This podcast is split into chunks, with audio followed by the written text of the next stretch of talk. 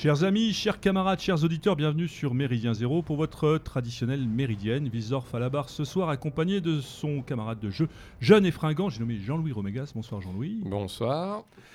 Alors, pour présenter et introduire cette émission, euh, il est des thématiques en lien avec l'actualité qui nécessitent que nous puissions apporter notre modeste contribution radiophonique qui justifie et oblige au débat. C'est une nécessité politique et une obligation militante, et c'est ce qui fait, vous le savez, la raison d'être de Méridien Zéro.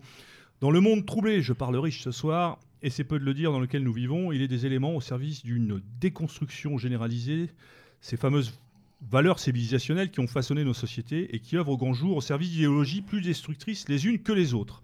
Le féminisme, ou post-féminisme, vous l'appellerez comme vous le souhaitez, fait partie de ces idéologies qui ont pour but la culpabilisation de l'homme blanc, l'esprit de repentance et la généralisation du genou à terre voulu par des minorités ou chiennes de garde comme elles aiment à se nommer.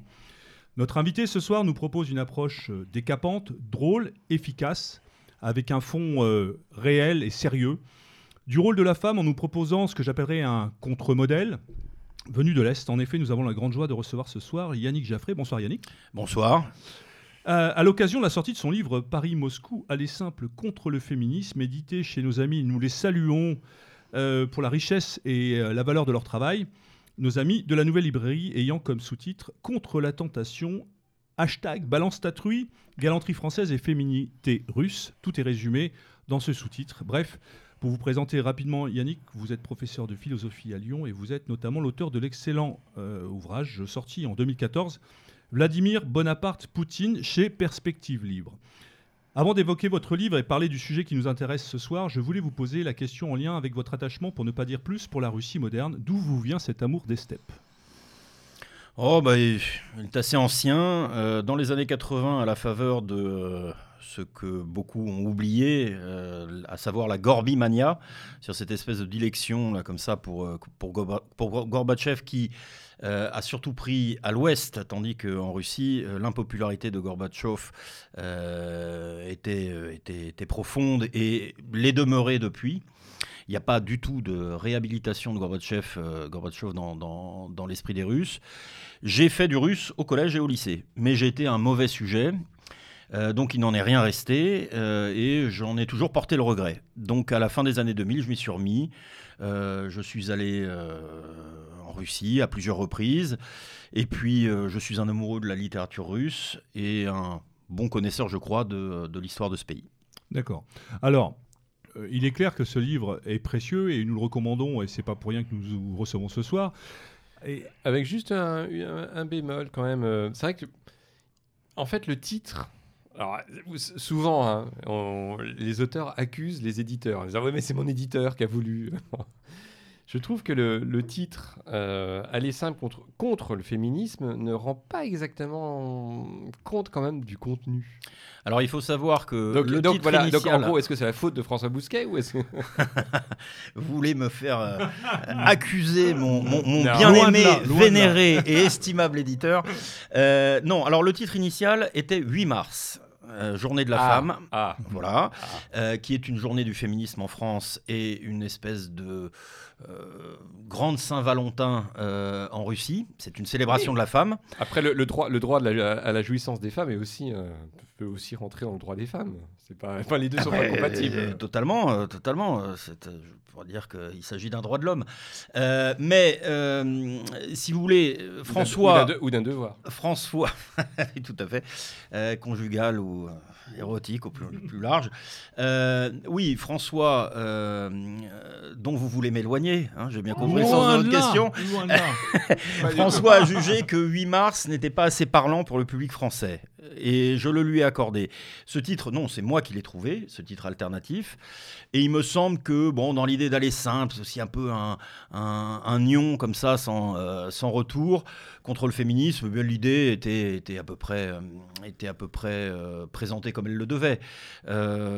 Maintenant, il ne s'agit pas, si c'est ce que suggère votre question, il n'y a pas de misogynie dans, dans, dans, cette, dans ah Non, du tout, du tout. C'est que je, je, trouve que le, le titre est réducteur par rapport au contenu du livre. C'est tout. C'est-à-dire c'est pas un aller tout, tout, dépend ce qu'on entend. Oh, il y a une charge, il y a une charge contre le féminisme, mais, euh, tout. Voilà, mais je trouve que le, titre est réducteur. Mais euh, c'est tout. Hein, Bon, écoutez, euh, en tout cas, euh, je tiens à féliciter. Par rapport à la richesse du livre. Je, je tiens à féliciter donc mon bien-aimé éditeur et son équipe graphique pour euh, l'objet, Absolument. euh, Patrick Luzinski, là, qui, qui a- qui a vraiment très très bien travaillé. Et puis, euh, ce que vous évoquiez là, euh, contre la tentation, hashtag balance tatrouille, c'est plutôt un bandeau. Oui. euh, Ah non, voilà. non, non, c'est vraiment, c'était juste. Oui, le- quand je dis sous-titre, c'est plus un bandeau qui accompagne Voilà, le livre. hein, voilà. Oui, mais non, le sous-titre, c'était un aller simple contre le, fé- enfin, aller simple contre le féminisme. Absolument. Je trouve que ça ça rend pas compte de la, la richesse. On n'est pas juste sur, un, sur quelque chose, vous voyez, qui, est- qui, qui serait très sec. Bah, l'idée, li- si vous voulez, le principe d'un titre est, est- est toujours un, c'est un art délicat que de trouver le titre, le titre Ouais. douane. En Russie, s'il sort en Russie, comme je l'espère, et j'y travaille euh, à l'heure où je vous parle, ce sera de nouveau 8 mars. Parce que 8 mars est évident. Ah, mais bien évidemment, comme si j'écrivais un C'est 14 un juillet. marqueur, sûr, voilà, un 14 juillet en France. Euh, bon, il me semble que la charge pamphlétaire, effectivement, le livre euh, ne se réduit pas à un pamphlet, mais euh, il contient une dimension pamphlétaire, est à peu près restituée par, par ce sous-titre. Voilà. Donc, on peut dire effectivement, il y y a ce caractère pamphlétaire. Une œuvre érotico-littéraire, on peut aussi aller jusque-là, mais il y a un véritable fond. Euh, vous avez choisi euh, sciemment euh, ce côté drôle, ce côté enlevé, décalé, un peu radical, pour justement traiter d'un sujet quand même bien particulier. On, sent votre agacement et on sent aussi cet amour de la femme russe qui, alors je parle pas de nostalgie parce que c'est pas ça du tout dans l'ouvrage, mais pourquoi euh, dans cet ouvrage opposer, rentrons dans le corps du sujet, pourquoi opposer féminité et féminisme justement? Parce que c'est ça le cœur du truc. Bah, parce qu'il me C'est le fond de, c'est le fond de votre livre. Oui, tout à fait. Bah, parce qu'il me semble que le féminisme, ou alors le néo-féminisme, puisque dans une des sections de l'ouvrage, euh, j'indique qu'il y a euh, au moins cinq nuances de féminisme, parce que je On pense que le féminisme détruit euh, la féminité et détruit, je dirais, la grammaire des relations entre sexes. Ce que nous avions inventé, nous Français, à savoir euh, la galanterie, euh, qui est une manière tout à fait prodigieuse d'articuler égalité et différence pour le coup, euh, tact et piquant, enfin bon voilà, c'est absolument magnifique. On en trouve encore des traces en Russie et effectivement ma, mon amour des femmes russes porte tout de même l'empreinte de la nostalgie pour les Françaises. Euh, les Françaises des années 50-60, euh, ou même certaines Françaises que j'ai pu connaître qui, euh, qui sont des résistantes et qui portent encore cette manière d'être euh, euh, souriante, féminine, euh, euh, et qui euh, ne passe pas son temps, je dirais, à euh, rendre la rencontre euh, pénible comme un entretien d'embauche ou comme, euh, je sais pas, les pages psychologie de d'Elle Magazine. Mais est-ce qu'on n'est pas, euh, pour le coup, intoxiqué euh, par le discours médiatique. Moi, je, pense à, euh, à quelqu'un, bah, si, elle, si elle nous entend, euh, je pense qu'elle nous écoutera, elle se reconnaîtra, une, une personne qui, qui va se définir comme féministe dans le sens où elle n'a pas envie d'être prise pour une carpette. Et ça, c'est quelque chose que je- j'entends, à la fois par mon itinéraire et puis d'une façon générale, et qui en même temps, à qui ça va faire plaisir lorsqu'un un chauffeur de bus euh, latino-américain, en l'occurrence euh, du- d'un pays euh, d'Amérique centrale, voyant le beau cul qu'elle peut avoir, lui dit qu'elle est assise sur un trésor et, et la être féministe, ça lui fait plaisir. Et alors, je dis pas que cette espèce-là est générale. Non, je pense qu'en effet, elle est plutôt en recul. Très clairement. Mais elle existe encore. Je pense qu'en effet, on a un certain nombre de femmes françaises qui peuvent porter les deux. Oui, bah, des cinq nuances de, féministe, de féminisme, pardon, celle que je sauve, que je sauverais, c'est le féminisme républicain dans son expression la plus, euh, simple, euh, c'est-à-dire l'égalité civile, en d'autres termes, l'égalité statutaire, euh, qui fait défaut, euh, mais ça, euh, ça gêne effectivement les islamo-féministes qui se prennent les pieds dans le tapis, le tapis de leur antiracisme. Cette oppression statutaire, elle se trouve principalement dans les pays musulmans. Et donc effectivement, on peut tout à fait articuler, et en France, ça s'est fait euh, tout au long de l'histoire, avec peut-être une parenthèse, euh, effectivement, euh, bonaparto-patriarcale au 19e siècle, avec effectivement un statut juridique euh, de la femme plutôt minoré, c'est un fait, il faut, le, regarder en face. Mais il me semble que cette double revendication d'égalité ou de dignité, je dirais. Vous, vous avez employé l'expression ne pas être traité comme une carpette. Bah, exactement, mais les Russes le portent aussi. Ça ne les empêche pas d'être en mini-jupe, d'être sublime et d'attendre d'un homme qu'il soit galant. Et surtout, de ne pas passer leur temps à euh, leur reprocher d'être ce qu'ils sont, euh, à revendiquer, je ne sais pas moi, le, le, partage strict des tâches, alors qu'en réalité, quand on fait le bilan, on se rend compte, messieurs, que nous en faisons beaucoup en réalité au quotidien, tant qu'on nous, tant qu'on ne nous emmerde pas à l'excès euh, donc, véritablement, non, moi, ça me, ça me surprend pas du tout, et c'est très russe. Euh, les femmes russes, euh, alors ça, ça peut être. Je vais m'apporter à moi-même la contradiction. Parce qu'il y a un certain nombre de ceux qui nous écoutent qui, pourraient, tout seul, qui, qui, pourraient considérer, oui, alors j'entends ça d'ici, il y a énormément de divorces en Russie, c'est pas aussi harmonieux que je vous le dites, il y a énormément d'avortements, de, il, y en a pas, il y en a à peu près comme en France. Hein. c'est un fait. C'est un fait. Et euh, les rapports entre mes femmes ont été euh, lourdement endommagés par euh, la fin de l'Union soviétique et les années 90. les comportements à risque des hommes ayant fait descendre leur espérance de vie à 58 ans en 1999. Il faut quand même se rendre compte. Hein. Donc, taux proche de celui du Bangladesh. Donc effectivement, euh, non, non, euh, le, paysage érotico-sentimental russe n'est pas sans ombre, euh, ça c'est une évidence. En revanche, effectivement, cette double revendication, parce que les femmes russes sont très exigeantes, seulement elles rendent à l'homme ses prérogatives. Ce qui me gêne dans le post-féminisme, c'est-à-dire pas le néo-féministe militant, des ultras euh, LGBT, des lesbiennes à cheveux bleus ou des euh, néo-féministes suragressifs de centre-ville, c'est le post-féministe de confort, c'est-à-dire qu'il y a un trop grand nombre de Françaises qui actionnent les leviers disposés devant elles par ce néo-féminisme militant quand ça les arrange. C'est-à-dire que quand euh, madame n'est pas satisfaite de monsieur, eh bien, on va lui jeter à la tête un certain nombre d'arguments de type féministe, féministoïde, sur le partage des tâches, sur euh, l'éducation des enfants, sur ce que vous voulez. Bon. Mais en revanche, ces femmes-là attendent de l'homme ses attributs à l'ancienne. Euh, je dirais ses attributs classiques, euh, qu'il porte quelque chose de lourd, comme dit OSS 117, qu'il qu'il soit, je dirais, un appui, un roc. ces vieilles aspirations font tout à fait retour. Mais le problème, c'est que c'est pile euh, les hommes gagnent, euh, face ils perdent, ou pile les femmes gagnent et, face les hommes perdent. C'est-à-dire que euh, c'est donnant-donnant. les Russes sont très exigeantes, elles sont même parfois, enfin, au plan financier, au plan de ce qu'elles attendent d'un homme, elles peuvent être extrêmement dures. Hein. Il y a une ou deux anecdotes qui sont carabinées dans l'ouvrage, qui sont toutes authentiques, que le lecteur m'en croit. Mais elles rendent. C'est-à-dire qu'elle vous installe dans votre virilité euh, de façon absolument prodigieuse, et comme ça a dû être le cas en France, et comme ça peut encore être le cas, effectivement, à la marge, en France, euh, dans certains couples. Euh, elles fouettent les sangs, elles veulent du moral, plutôt que de la morale chez les hommes. Donc, oui, moi, il me semble que l'anecdote que vous évoquez est très russe, au fond et puis a été française. Bah, elle, est encore française pour le coup. Alors vous avez évoqué peut-être ce qui pourrait être un, peu un maître mot, euh, pas seulement dans le livre, mais de manière générale dans l'analyse qu'on peut en faire, c'est-à-dire euh, l'idée de virilité, en fait. C'est qu'aujourd'hui, cette génuflexion que j'évoquais pour les hommes au début, enfin pour les hommes, pour le mâle blanc, en fait, pour le résumer, cette idée de virilité, en fait, elle est toujours aujourd'hui consubstantielle à l'âme russe, c'est-à-dire que ce rapport entre l'homme et la femme, alors qu'aujourd'hui, euh, ce rapport au féminisme en France a vocation à écraser cette logique, cette virilité. Est-ce que c'est véritablement pour vous euh, l'équilibre nécessaire? L'idée de virilité, c'est quelque chose de, nécessaire dans l'équilibre entre la relation et l'homme et la femme? Non, mais bien sûr, oui. J'évoquais le 8 mars hein, comme titre initial euh, du livre. il faut savoir qu'il est précédé, ce 8 mars, deux semaines avant, le 23 février, d'une fête des défenseurs de la patrie, où ce sont ce jour-là les femmes qui célèbrent les hommes. Ça veut dire les petites filles à l'école qui apportent euh, à leurs camarades, comme défenseurs, futurs défenseurs de la patrie, des petits cadeaux, des bonbons, etc. Euh, ce sont euh, les épouses avec leurs maris, les mères avec leurs fils, les nièces avec leurs oncles. C'est extraordinaire, ça installe l'homme véritablement dans son rôle de façon bienveillante, parfois un petit peu moqueuse, comme au 8 mars d'ailleurs.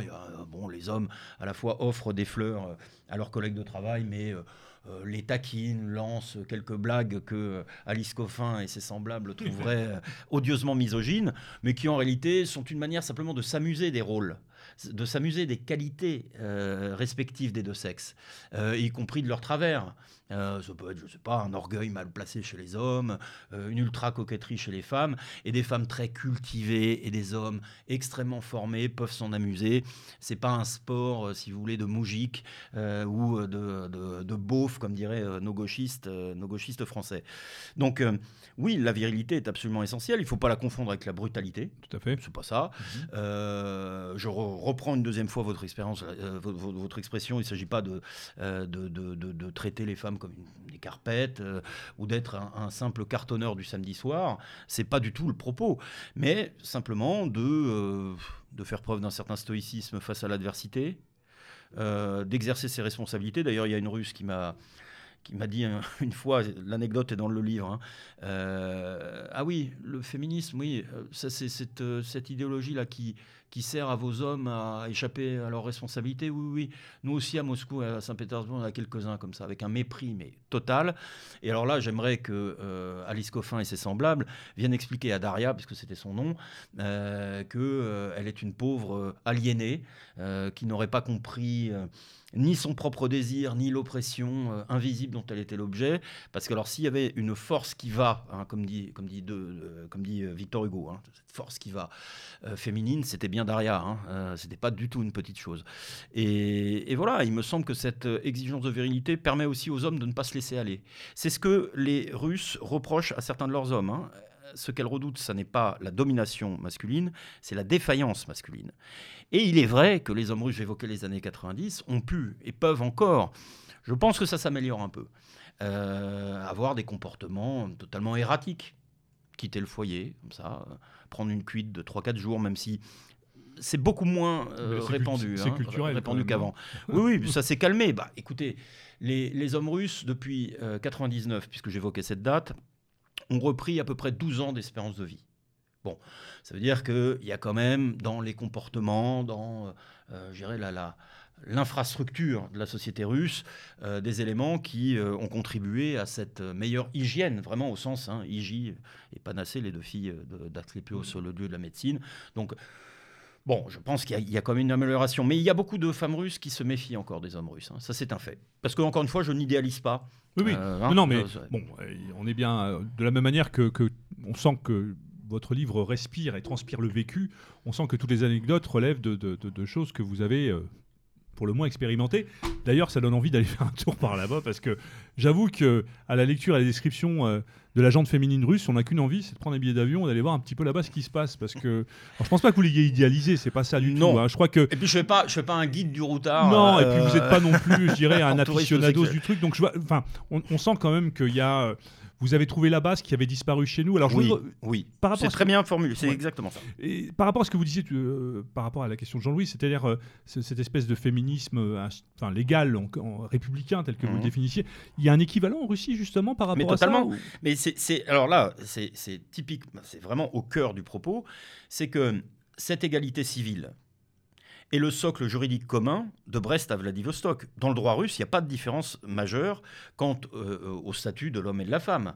Alors, il y a le droit de vote, ça c'est une évidence, mais non, non, même en termes, en termes statutaires, concernant la définition du contrat de mariage, euh, les divorces sont extrêmement avantageux pour les femmes, comme en France.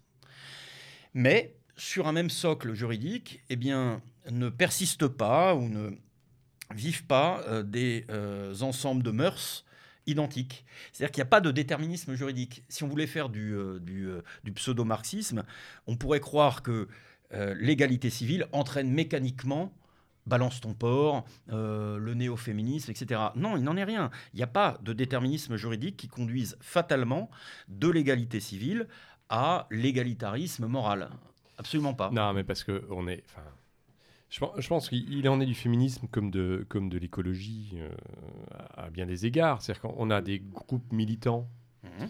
euh, qui ont compris qu'en fait, euh, ces leviers-là étaient sans doute bien plus efficaces et, et bien plus opérants que la, la, répétition et le, recours à, la notion de lutte des classes, par exemple. Enfin, à, des choses qui, à un moment, aujourd'hui, en effet, ne parlent plus beaucoup à la population et on peut le voir, on est tous les deux enseignants. Euh, Moi, je le vois avec des, classes, avec des, élèves issus des classes populaires. hein. je pense en, particulier euh, au STMG. Alors, pour les auditeurs qui connaissent pas, les STMG, c'est euh, donc tout ce qui renvoie au management, à la gestion. c'est donc des, séries techniques. c'est généralement peuplé très largement par des gamins issus des classes populaires qui n'ont qu'une envie, c'est de s'enrichir. Euh, je veux dire, le- le- la, la notion de- d'esprit de, classe, de, de conscience de classe euh, est pour le coup complètement, a complètement disparu. Et par contre, euh, ces gamins-là et cette fraction-là de la population va être en effet sensible euh, souvent à l'aspect, à la question de l'écologie, à la question de- mais- et donc ce sont des leviers. Et le féminisme en Occident, c'est un levier énorme pour des groupes politiques. Je, je ne dis pas que c'est la cinquième roue du carrosse, je ne dis pas que c'est pas leur préoccupation. Bien sûr qu'ils y mettent du contenu, mais au final, je pense qu'ils ont parfaitement vu le, le côté opératoire en fait de, de ces leviers-là politiques. Euh, ce qui est sans doute pas le cas euh, pour le coup en, Bah, il faudrait se demander, euh, comme euh, disait un, un humoriste bien connu, euh, c'est quoi le projet? C'est-à-dire, qu'est-ce qu'ils veulent euh, exactement, ces groupes-là? Moi, j'ai tendance à penser, puisque vous évoquez les STMG, j'en ai eu euh, quand j'enseignais à Grande-Sainte dans l'agglomération de Dunkerque au, au début des années 2000. J'ai plutôt des STI, donc les STMG, c'est plutôt le tertiaire. Les STI, c'est plutôt. euh, Ouais, mais c'est très, masculin, c'est très masculin. c'est très masculin et en revanche, cette propagande écolo-féministe euh, porte très peu parmi les élèves de souche extra-européenne. Et c'est tout, euh, tout le paradoxe aussi qui est un des thèmes du livre.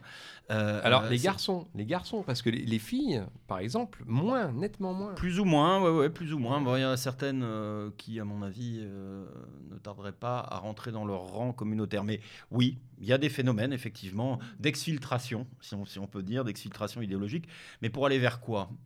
Pour aller vers ce néo-féminisme, pour aller euh, vers la niaiserie écologiste, parce que alors ça, vraiment, l'écologie, c'est la politique à la portée des caniches. hein. C'est vraiment, mais c'est- que- que- comme euh, Céline disait, hein, formule bien connue, que l'amour était l'infini à la portée des caniches. Bon, c'est- catastrophique. Et effectivement, bon, alors, la doctrine Soros ou Netflix, au choix. hein, euh, comme Bah, les, deux, les deux, Les deux, Les deux, les deux, les deux, les deux. Blanc bonnet, bonnet blanc. Euh, euh, quel, est, quel est son but? Bah, Moi, il me semble qu'il s'agit de démoraliser euh, l'homme blanc occidental. Ça ouvre sans doute des marchés, si on est euh, un, peu, euh, un peu marxiste là sur, euh, sur le plan de l'analyse, puisque Netflix est très consommé. Ça, il n'y a, pas y a pas de problème. Euh, à terme, à terme, quel est le but? Euh, Je voudrais pas, je voudrais pas déraper en direct, mais euh, si vous voulez, oui. Pourquoi s'en prendre comme ça au mal blanc occidental? D'où ça vient? Je suis plongé dans des océans de, per- de perplexité. Non, moi, il me semble que euh, bon. euh, il s'agit euh, pour cette idéologie de d'instaurer comme ça ou d'implanter dans les esprits un brouillage des codes. Est-ce pour assouplir en termes d'ingénierie sociale, d'assouplir la psychologie du consommateur peut-être? Je crois, je suis, je reste quand même avec l'innocence de l'enfant stupéfait devant les moyens développer les moyens extraordinaires développés pour implanter. Moi, je- maintenant, j'ai des élèves qui, effectivement, revendiquent leur non-binarité. Il y en a deux par classe, à peu près, en, en série générale, cette fois, pas trop oui, en STI, ça. hein. Non, non, oui, tout à fait. C'est énorme. Voilà. Ouais.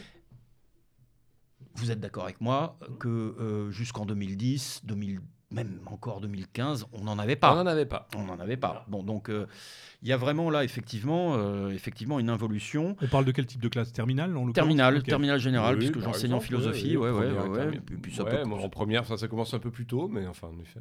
Oui, oui, tout à fait. Et effectivement, alors, ça me suggérerait des pensées un peu crépusculaires, si vous voulez, sur euh, nos- notre capacité d'action.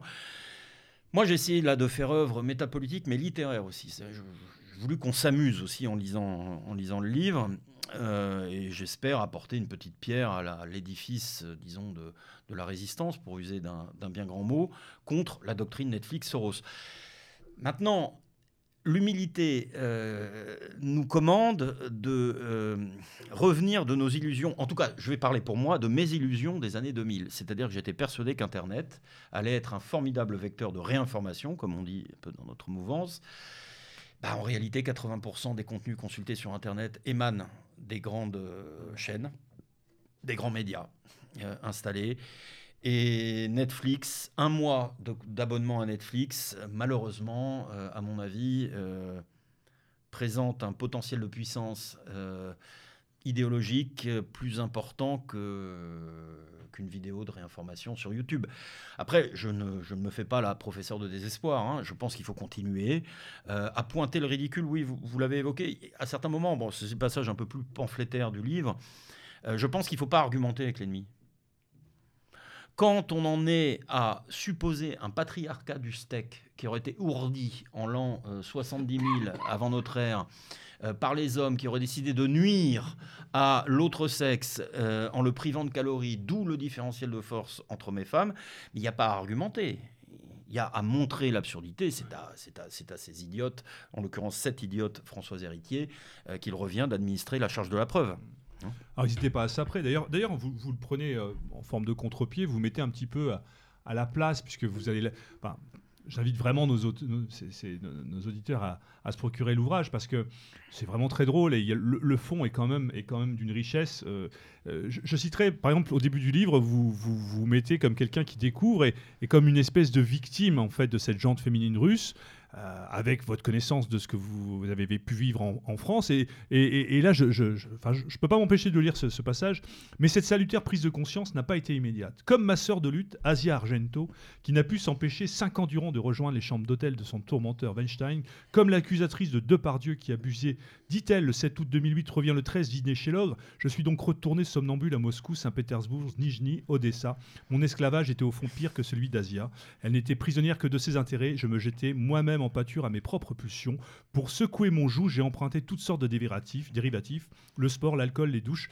Enfin bref, non, je sais plus, c'est enfin, excellent. Quoi. Enfin, vous les, le contre-pied est tellement évident et puis enfin, vous battez en brèche tous ces arguments. Enfin. Oui, mais parce, que, parce que vraiment, et, c'est pour ça, bah, écoutez, c'est au lecteur et vous me faites l'amitié de considérer que je n'y ai pas mal réussi, euh, de juger si j'y parviens, mais euh, je revendique l'art comique. Vraiment, je me revendique comme un auteur comique, c'est très difficile, euh, mais voilà, je, je, euh, je m'y emploie. Et là, euh, cette espèce de, de pastiche de, de, du mouvement MeToo, alors Asia Argento en plus, fille de son père, là, le, réalisateur de film Jal, hein, pathétique. qui est tout sauf une petite chose, elle a un côté punk, un peu, c'est la Béatrice Dalle italienne, bon, et qui prétend que elle a été violée par Conilingus, par le port Weinstein, mais elle, elle, entretient avec lui euh, des rapports euh, euh, de consanguinité et de proximité pendant 15 ans. Et elle vient nous expliquer sur le tard, 2017 je crois, 2017 ou 2018, hein, je me trompe peut-être d'un an, que en réalité, bien cet individu avait été son bourreau. Bon, on plaisante. Hein. la plupart d'ailleurs des accusatrices de Weinstein ont consenti à des arrangements financiers. Je ne mets pas d'ailleurs sur, le même plan cette affaire Weinstein et l'affaire Epstein, euh, qui elle est beaucoup plus grave, mais j'ai sciemment choisi des cas comme Weinstein, Ramadan, Darmanin, Thierry Marshall-Beck, ancien dirigeant du MJS, mouvement de jeunesse socialiste, euh, pour plus d'efficacité. C'est-à-dire que le lecteur peut tout à fait se douter que je ne les porte pas dans mon cœur. Je ne pars pas de Depardieu, euh, que vous venez d'évoquer, pour lequel j'ai une affection de français, malgré, malgré certains de ses travers. Euh, mais pour donner plus de force, euh, je dirais, à la démonstration. C'est que, ces, ces, individus sont peut-être antipathiques, mais euh, ce ne sont pas des oppresseurs ni des violeurs, des violeurs de femmes. Bon, donc il s'agit à certains moments aussi de renvoyer dans les cordes ces néo-féministes ou ces féministes de confort, qui, surfant sur une vague qu'elles n'ont pas elles-mêmes déclenchée, hein, c'est Soros, c'est Netflix, il y a des hommes hein, derrière. Hein. Oui, ça, ça, va, ça va plus loin que ça. Je pense que Netflix et, Soros, enfin, oui, effectivement, c'est vraiment le bras armé. J'ai écouté la semaine dernière une émission sur, sur France Culture, la radio d'État, qui expliquait dans une émission de philosophie, une nana là, qui venait benoîtement nous expliquer que le cinéma de Maurice Piala était un cinéma paternaliste, que, elle parlait du film à nos amours enfin, c'était juste hallucinant, quoi, de s'entendre dire que euh, euh, Piala n'avait qu'une envie, c'était d'écraser la femme, que dans son rapport avec, je crois que c'était le premier film de Sandrine Bonner, on voyait en lui le prédateur sexuel. Enfin, c'est hallucinant, quoi, de voir où ça peut aller. Le film a été très mal reçu à l'époque, et on se souvient de la... C'était tout le cinéma de Piala qui était mis, tu vois. Oui, tout à fait. Après, on parle de Daniel Vajda, on n'a pas le droit de dire hommage, mais il faut dire fémage pour parler. Enfin, c'est sans limite cette histoire-là. Moi, je oui, c'est grotesque. C'est grotesque. Alors, il y a des gens, enfin, il y a, des, penseurs, notamment américains, parce que je dirais qu'à la limite, euh, la pensée de Simone de Beauvoir aujourd'hui, elle fait un peu Mickey dans l'histoire par rapport à la réalité pratique des choses.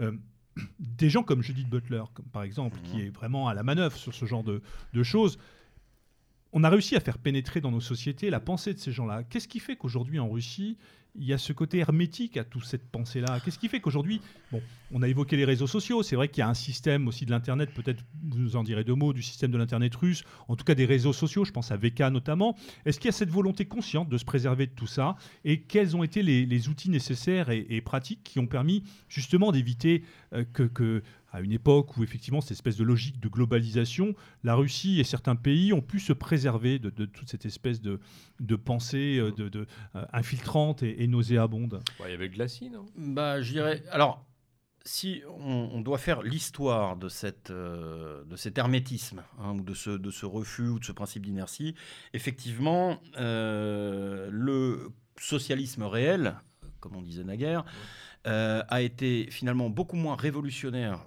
pour les mœurs, dans les mœurs, que le libertarisme de consommation. ça, vous développez dans le livre, c'est très très intéressant. voilà, vraiment, on, a, on a quoi on a, on a, cette figure d'Alexandra euh, Kolontai, voilà. La compagne de euh, Lénine qui est, non, non, je me suis, je me suis trompé. En fait, j'ai fait, fait, une erreur. Euh, Je crois pas que je la fasse dans le livre, mais je l'ai fait dans un, dans un de mes entretiens. C'est Nadia Krupskaya. Ah, c'est Krupskaya. Voilà. Et, et, Alexandra Kolontai est en fait euh, euh secrétaire au aux questions féminines, ouais. Jeanne Diel. Euh, issu, du, du, mouvement anarchiste d'ailleurs. Euh, bon, et puis euh, elle va être assez vite mise sur la, sur la touche.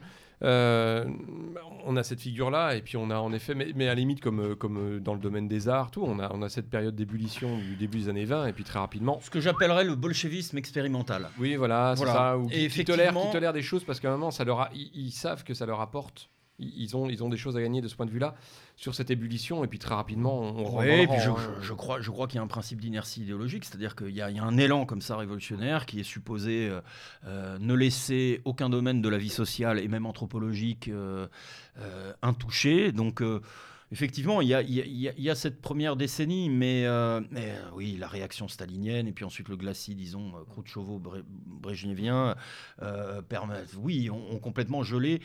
Euh, les mœurs, alors ensuite, pour euh, répondre euh, plus précisément à la question, qu'est-ce qui explique cette résistance maintenue 30 ans après? Sachant que le capitalisme s'est installé en Russie, mmh. qu'il est possible de s'abonner à Netflix en Russie. Pas, on n'est pas, on pas dans le cas chinois. Parce que la superbe indifférence des Chinois, qui, je dois l'avouer, est pour moi, provoque en moi un sourire ambigu. C'est-à-dire que c'est extraordinaire. enfin, dit les Ouïghours, quoi, comment Non, enfin, oui, euh, la xénophilie, le cosmopolite. Euh, euh, pas comprendre. Bon, non, les Russes sont plus proches de nous, ils sont donc plus poreux.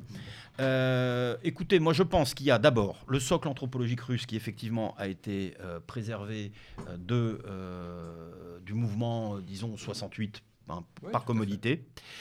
il y a les duretés et la mémoire de la dureté des conditions de vie mm-hmm. euh, en Russie qui fait que euh, bah, les femmes russes, comme je le disais tout à l'heure, redoutent davantage la défaillance masculine que euh, sa domination. Il y a le fait que la Russie est un patriarcat dirigé par des femmes, comme j'ai eu l'occasion de le dire et de l'écrire là dans le livre. C'est-à-dire que la structure symbolique est patriarcale. Les rôles sont très clairement différenciés, mais euh, les femmes ont un grand poids dans la conduite de la vie familiale, c'est évident, mais également sociale, pour une moindre part politique. Le politique est vraiment laissé euh, ici davantage au masculin. Euh, et puis enfin, euh, je suis sur une antenne où on est, je crois, euh, plutôt poutino-sceptique, mais je suis absolument convaincu, là je le dis très sérieusement, que Poutine a fait grand bien à la Russie au plan anthropologique, par l'exemple, par son incarnation. Après Gorbatchev, que tout le monde prenait pour... Bon, Gorbatchev, faut savoir, c'est un peu anecdotique, mais on peut se permettre d'être un peu, un peu léger. Il a un accent du Sud qui équivaut à notre accent marseillais. Hein, c'est comme si, ben, en tant que euh, secrétaire général Parti communiste, j'ai essayé. Euh, bon, et, puis, et puis c'est un personnage éminemment falot. Euh, qui a cru à la parole des Américains, qui, qui a bradé la puissance soviétique. Bon, il est totalement impopulaire. Yeltsin, est-il besoin d'y insister? Non, je crois que. Voilà, se livrait bon, à des danses douteuses à 4 grammes 5. Bon, et je pense qu'il y a eu, effectivement, et on voit beaucoup de Russes qui font du sport. Euh, ça consomme moins d'alcool qu'en France maintenant. Hein. Ils nous dépassaient d'une courte tête euh, pendant des décennies. Euh, par habitant, consomme un peu moins. Le zapoy, par exemple, hein, la, proverbiale cuite qui s'étale sur plusieurs jours, n'est plus guère pratiquée par les Russes établis. Hein. bon, ça, picole, mais enfin, ça va travailler le lundi matin, en gros. Donc, je pense que, véritablement, oui, il y a une une résurgence d'une virilité russe plus simple, plus, euh, euh, plus saine. Voilà, simple et saine.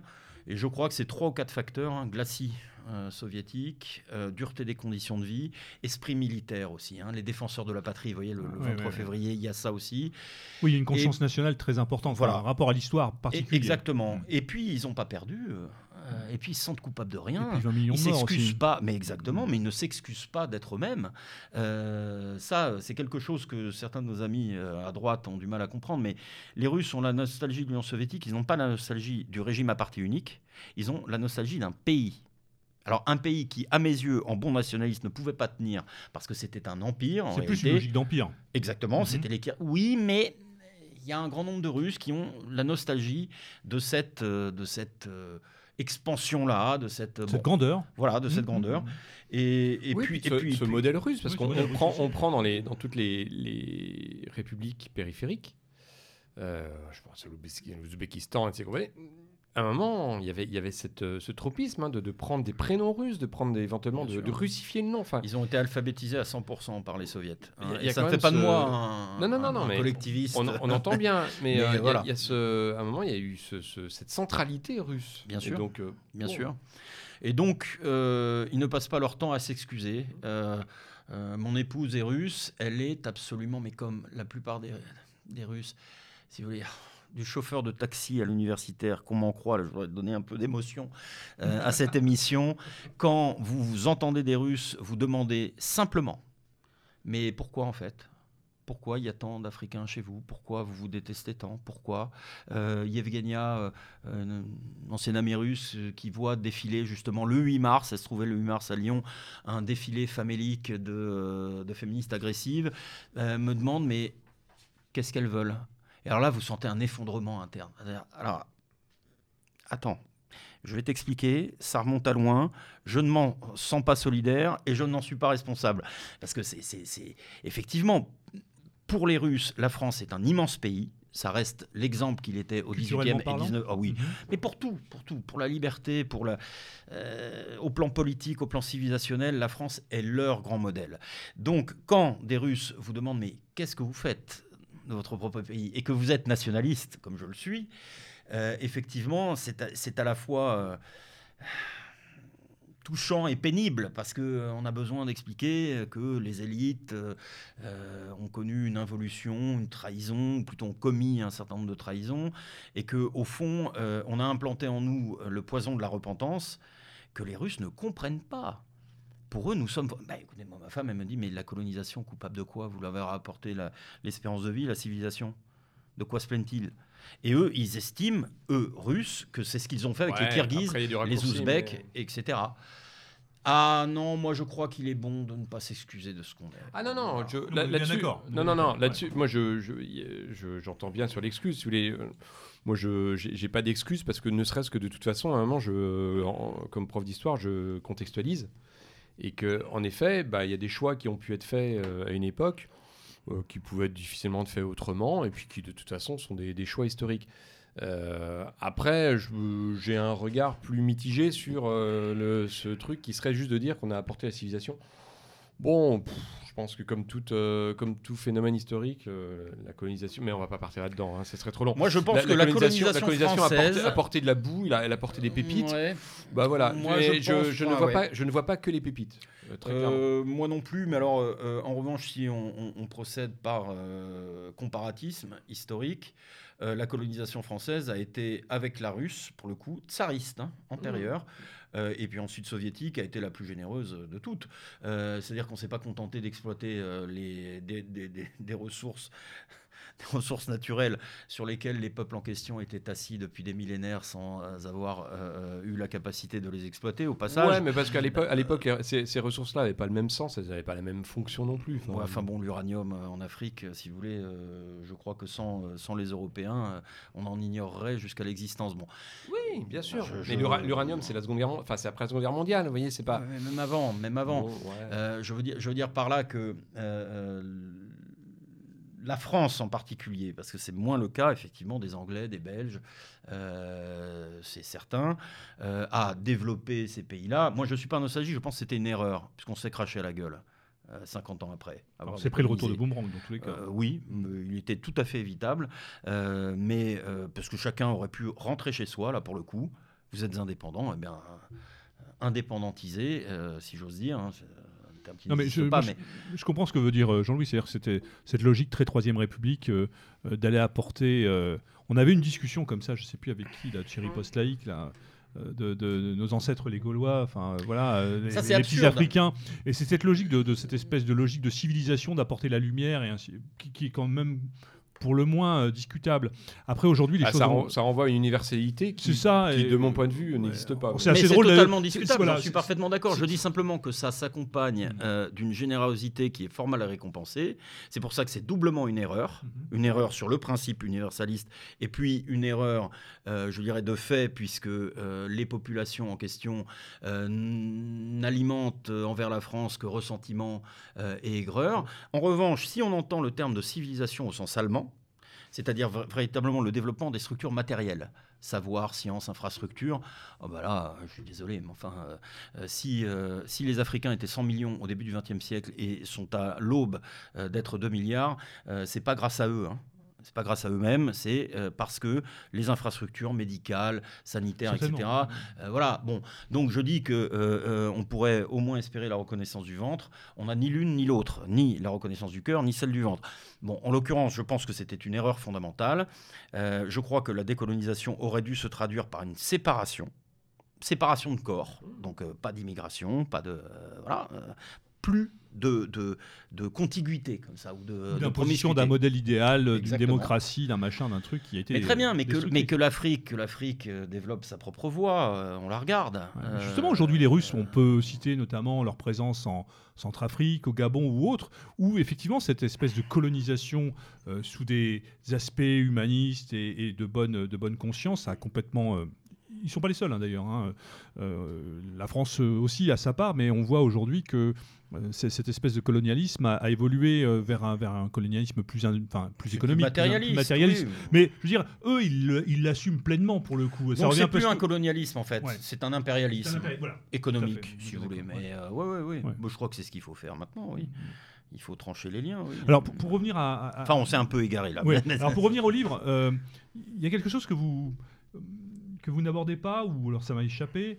euh, c'est l'importance quand même de, la spiritualité russe, Euh, l'importance euh, de, la religion. On sait qu'elle a été, comme dans tous les pays du bloc de l'Est, une, forme de contre-pouvoir, en tout cas une manière de résister, notamment en Pologne. On sait l'importance du catholicisme, mais on sait aussi l'importance de, l'orthodoxie et, de l'importance de la religion orthodoxe en Russie, que ce soit pendant la période soviétique, mais même aujourd'hui, d'ailleurs, Poutine en est quelque part l'interprétation, enfin, l'exemple même. Euh, on l'a vu, euh, le retour des cendres du tsar, on le voit aussi avec euh, les différends avec le patriarcat, enfin, ces relations. Est-ce que justement ce rapport entre l'homme et la femme ne peut se concevoir, nous, dans nos sociétés complètement désacralisées, complètement. où la religion, la spiritualité, je ne parle pas de religion, la spiritualité est complètement battue en brèche, est-ce que justement ça reste pas je dirais, le lien essentiel entre l'homme et la femme et entre la, relation verticale qui, quand l'homme lève les yeux, les pieds sur le, bien ancrés dans le sol et qu'il lève les yeux vers le ciel. Parce que c'est quand même quelque chose je pense. c'est difficile. Alors, il me semble pas quand on, quand on lit la littérature russe, qu'elle soit plus actuelle ou plus ancienne, euh, il est toujours euh, question euh, d'un peuple, de, l'orthodoxie, de l'importance de, la religion orthodoxe. Poutine en est quelque part l'incarnation. Je pense qu'il le revendique aussi. Vous me direz si je me trompe ou pas. Il est au croisement des héritages soviétiques et orthodoxes. Mais dans cette relation et dans cette structuration ou cette préservation de cette relation homme-femme, est-ce que c'est pas là aussi, on parlait d'hermétisme, une manière de se protéger aussi? Alors là, c'est une question qui engage la part euh, plus technique et plus philosophique de l'ouvrage. Euh, je la traite en partie dans euh, la section intitulée Principe de la nature et de la disgrâce, mhm. qui démarque Principe de la nature et de la grâce, qui est un opuscule de Leibniz. C'est-à-dire cette, oui, oui, cette relation entre la façon dont on détermine la nature et euh, la capacité de transcendance qui en découle. Euh, et de grâce, donc, y compris dans les rapports entre hommes et femmes. C'est-à-dire, est-ce qu'il y a quelque chose comme ça au-dessus de nous euh, qui, bah, qui d'une certaine manière, fait rentrer la beauté dans le monde? Alors moi, écoutez, à titre personnel, soyons très clairs. moi, je suis, à titre personnel, athée. pas agnostique, athée. Non, mais dans votre ouvrage, en tant que spectateur de la chose et d'analyste, euh, voilà. Non, mais c'est important. C'est important parce que, euh, précisément, je n'aborde les religions qu'à travers leurs effets anthropologiques, puisque je n'y crois pas.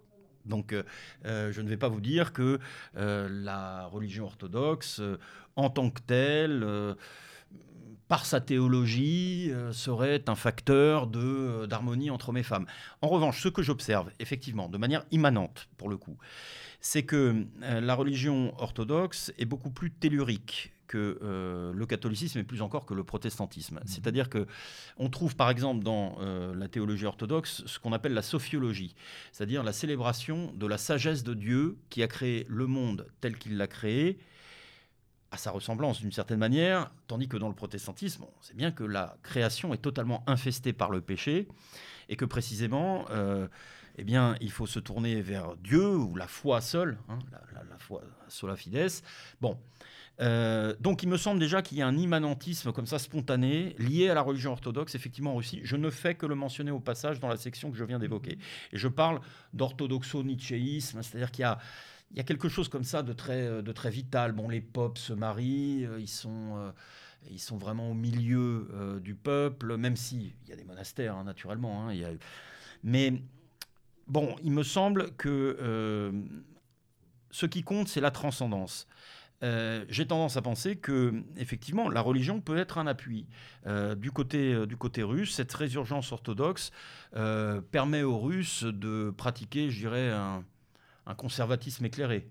Euh, on évoquait ce que les Russes appellent l'homosexualisme, la propagande homosexuelle. C'est la fameuse loi dont on a fait grand grief à Poutine, euh, qui consiste à interdire la propagande homosexuelle à l'intention des enfants. On, fait, la, même à Orban en ce moment. Voilà, on fait la même à Orban. Orban qui, s'inspire de Poutine. Il ne prohibe pas l'homosexualité en tant que telle. Encore une fois, ça c'est le cas de 72 pays musulmans. Bon. Euh, donc effectivement, je pense que c'est un ciment et effectivement voir des processions à, à la cathédrale Saint-Isaac à, à Saint-Pétersbourg, de superbes jeunes femmes mettent pour le coup un voile, mais c'est pas c'est pas un voile sur le visage, hein, sur, les cheveux, etc.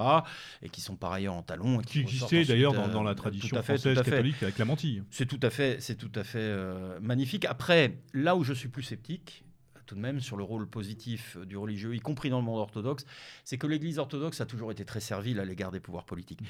C'est-à-dire que c'est une religion civile on pourrait dire, on pourrait dire que l'orthodoxie est la plus païenne des versions euh, du, Mais il y a un côté religion d'État quand même malgré tout. Et, moi, dans, dans, ce que j'entendais, l'idée, c'était se dire qu'il y avait dans cette logique, dans cette spiritualité, dans ce qui, cette espèce d'harmonie sociétale, euh, quelque chose de consubstantiel à ce qu'on appelle l'âme russe, qu'on va peut-être définir, euh, parce que voilà, c'est peut-être aussi quelque chose d'un petit peu Il y a quelque chose d'un ciment identitaire. Voilà, c'est un ciment identitaire. Oui, oui. Mais ça aussi, ça organise les relations euh, dans une société, notamment les relations entre l'homme et la femme. On peut aussi le voir comme ça. Tout à fait. La prégnance euh, de cette spiritualité et la présence donc euh, de, l'importance de cette, de, cette, de cette religion orthodoxe permet peut-être aussi, là aussi, une, forme de peut-être de vous me direz si je me trompe, de, défense, en tout cas de, de, volonté de se préserver de tout ce qui est en Occident, là où il n'y a plus ni foi, ni, ni, ni, transcendance, ni spiritualité, où là c'est la porte ouverte à tous les excès. Mais écoutez, moi je pense que dès lors que la religion est le composant de l'identité, ou je dirais même un, carburant de l'identité, euh, eh bien, euh, il a toutes mes faveurs. Euh, enfin, elle a toutes mes faveurs. la religion, non. Ce que je, veux dire, je, parfaitement clair, c'est que si demain, et il y a des résurgences de la pratique catholique, malgré tout, même si pratique a largement décru. On peut en douter. Mais si c'est euh, pour faire du pape François. On est d'accord. Voilà. Non, mais je, parlais, de la spécificité russe. Spécificité russe. Alors, de ce point de vue-là, comme de toute façon, la religion orthodoxe est déjà une religion nationale. Il y a des métropolites, vous savez comment est organisé, hein. il n'y a pas un clergé mhm. universel. Ce sont déjà des religions euh, Enfin, c'est une religion qui se décline en euh, expression nationale. Bon, l'orthodoxie bulgare, il y a l'orthodoxie. Bon, voilà. Donc, euh, il me semble, oui, que c'est un, c'est un, un, facteur. Euh, c'est un ciment, euh, c'est un ciment identitaire parce que précisément, c'est à la fois immanent et national. ensuite, quant à la transcendance, vous savez, par exemple, les Russes sont très attachés à leur poésie. Dans, une fête russe, vous pouvez, à un moment donné, ça va être le toast, comme ça, ils adorent les toasts. Et puis, un des convives va, va, va, réciter un poème de Pushkin. Donc la spiritualité, oui, est un phénomène global en Russie, euh, comme euh, ce qui nous porte, euh, je dirais, 3 ou 4 mètres au-dessus du sol. si on va trop loin au-dessus du sol, c'est-à-dire façon calviniste, etc., mmh. oui, ou alors universaliste, pas François, voilà. Mais ça, ça ce, ce, tropisme, ce goût pour la, poésie, c'est encore dans la jeune génération, Yannick, ou, ou c'est en gros ce qui est hérité, en fait, tout ce glacis très classique euh, maintenu euh, par, euh, par l'URSS, hein, avec cet intérêt pour l'opéra, pour les échecs, mhm. pour, pour tout, ce qui, tout ce qui a pu faire notre, notre intérêt culturel et puis qui, mhm. bon, bah, qui est passé. Dans la jeune génération, ça, ça se maintient Alors là, vous me posez un peu une colle. J'ai tendance à penser que les écrans produisent aussi leurs effets. Là, pour le coup, euh, bon, on peut voir hein, des, jeunes gens lire un livre dans le métro à Moscou. Mais il y avait une photo qui avait circulé, et, moi-même, qui suis plutôt, bon, bah, je suis russophone, je suis russophile, bon, oui, euh, mais euh, bon, j'ai vérifié derrière, il y avait, une la photo d'un wagon dans le, dans le métro, dans le métro moscovite, avec tout le monde avec un livre. Je pense que là, le photographe est tombé un jour de chance parce que effectivement, les écrans font leur travail en Russie aussi. En revanche, il reste quand même un peuple de lecteurs. Il y a quand même les ventes, hein, pour ce que j'ai pu regarder. Euh, alors après, là-dedans, il y a de tout. Hein. Il y a des livres de cuisine, il y a des livres d'éducation euh, des enfants, il y, a des, il y a des BD, il y a tout. Mais euh, les, Russes conservent quand même une certaine piété de la lecture et de la culture. Et moi, j'ai vu même chez des, des Russes affairistes, assez antipathiques, avec des espèces de bimbo comme ça. Quand je disais que j'étais prof de philosophie, il y avait une espèce d'arrêt. C'est-à-dire que ils restent dans leur pattern, si j'ose dire. le respect, c'est ça? Oui, il y a encore un respect de la culture. Là, pour le coup, en termes de transcendance aussi. C'est-à-dire qu'il euh, y a quand même le haut, le bas, le noble, le non noble. Le bolchoï, c'est grand. Euh, euh, le savoir, c'est digne et c'est élevé. tandis que, je ne sais pas, le, les hooligans, comme ils disent, de, football, etc. Bon, c'est en dessous. Il y a, y a, quand même ce sens des hiérarchies. Après, je crains, oui, alors concernant la lecture, écoutez, on le voit en France, moi j'ai encore des élèves lecteurs, mais ils sont vraiment minoritaires. Euh, moi-même, j'arrive à maintenir un taux de lecture, une quantité de lecture annuelle à peu près satisfaisante, mais en toute honnêteté, je lis moins qu'il y a 20 ans. Oui, pareil. Euh, voilà. Enfin bon, à cause des écrans.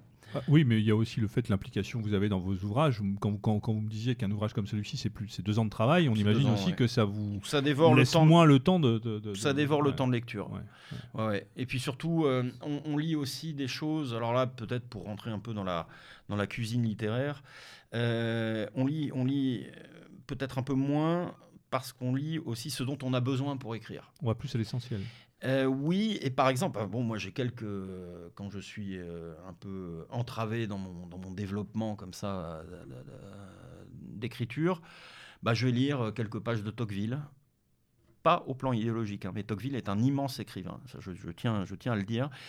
Au niveau idéologique, c'est un libéral tempéré d'aristocratie. Bon, on est au 19e siècle, il sera euh, ministre euh, de la Seconde République. Bon, ce n'est pas ma crèmerie, si vous voulez. Mhm. Mais en tant qu'auteur, en tant que prose euh, théorique, c'est-à-dire euh, euh, portant sur la Révolution française, l'Ancien Régime et la Révolution, ou la démocratie en Amérique, bien évidemment, son maître ouvrage, c'est absolument prodigieux. Ou quelques pages de, euh, de Flaubert, de Rousseau, qui est un immense auteur, euh, mal Vous évoquez, vous aussi Molière, qui est un peu tombé en désuétude, qui reste un, Molière, Molière. dans votre panthéon euh, Ah, c'est un maître, c'est un maître, oui. Un visionnaire un visionnaire et dans les euh, relations hommes-femmes, justement. un génie comique. Mhm. C'est-à-dire que le, le, le rythme, parce que le comique est dans le rythme. Euh, on le sait bien, on fait un bide quand on dit quelque chose à contre-temps ou avec le ton qui ne convient pas. Euh, ben, chez, chez Molière, c'est absolument parfait. Quoi. Qui malheureusement est devenu un petit peu un auteur scolaire et uniquement scolaire, pour le coup. Ouais, ouais, ouais, c'est dommage. Bon, moi, je, je suis tout à fait favorable, bien évidemment, à, à ce qu'on continue à l'enseigner à l'école, euh, y compris de façon scolaire, parce que contraindre euh, bah, des générations d'élèves à lire Molière, euh, c'est leur faire du bien. Mhm. Mais en revanche, oui, il faudrait ressaisir quand même le, le- le génie et sociologique et stylistique de, de Molière. Ouais, c'est prodigieux. Et effectivement, oui, bon, bah, quand je lis, j'ai tendance. euh, comment dire c'est la joie de ne plus être étudiant. C'est-à-dire quand on est étudiant, on se force à lire des choses qui nous ennuient, voilà, pour rester poli. Euh, Saussure, je sais pas, j'ai lu Ferdinand de Saussure. Qu'est-ce que Ah, je me suis ennuyé, Ferdinand. C'est effroyable. Ah, là, c'est pas chez, c'est, c'est chez les étudiants ou les prépas, c'est pas, c'est pas scolaire. C'est hein. ça. Oui, non, je veux dire universitaire, scolaire, universitaire, étudiant au sens, euh, euh, au sens aussi euh, des années d'université. C'est-à-dire que bah, vous lisez des choses pour les avoir, pour les avoir lues, pour vous porter responsable devant votre propre formation. Et là, bah, bien évidemment, moi j'ai la joie que ça soit totalement terminé. Et pour ce qui est de la littérature russe, qu'est-ce qui structure justement la pensée russe du point de vue littéraire? Parce qu'on va nous dire, euh, voilà, euh, Tolstoï, Dostoïevski, voilà, mais il y a, il y a pas, enfin, je veux dire, ça, ça se résume pas à deux ou trois auteurs. Je veux dire, c'est pas que Oh, Gorky. il y euh, il y y a Gorky, il y a une richesse. euh. Lermontiev, Bulgakov, euh, Pushkin, euh, Gogol. euh, Oui, non, il y, a- y quand même. euh, y a Quelle est la place justement de la femme russe dans, dans cette littérature-là Oh, elle est exaltée, elle est exaltée. Ah bah, chez Bulgakov, c'est très clair. ouais. Ah oui, oui, alors, le Maître et Marguerite, n'est pas un roman que j'adore. hein. Je préfère Morphine Ah ouais? à la limite. Ah, si, si j'en emmenais un sur une île, un, ça serait celui-là. Moi, je crois que ça serait un des quatre grandes Dostoevsky. Après, il faut Ah. que, il faut que j'arbitre. Euh, écoutez, alors, ah, ça, c'est une question qui, qui me tient particulièrement à cœur.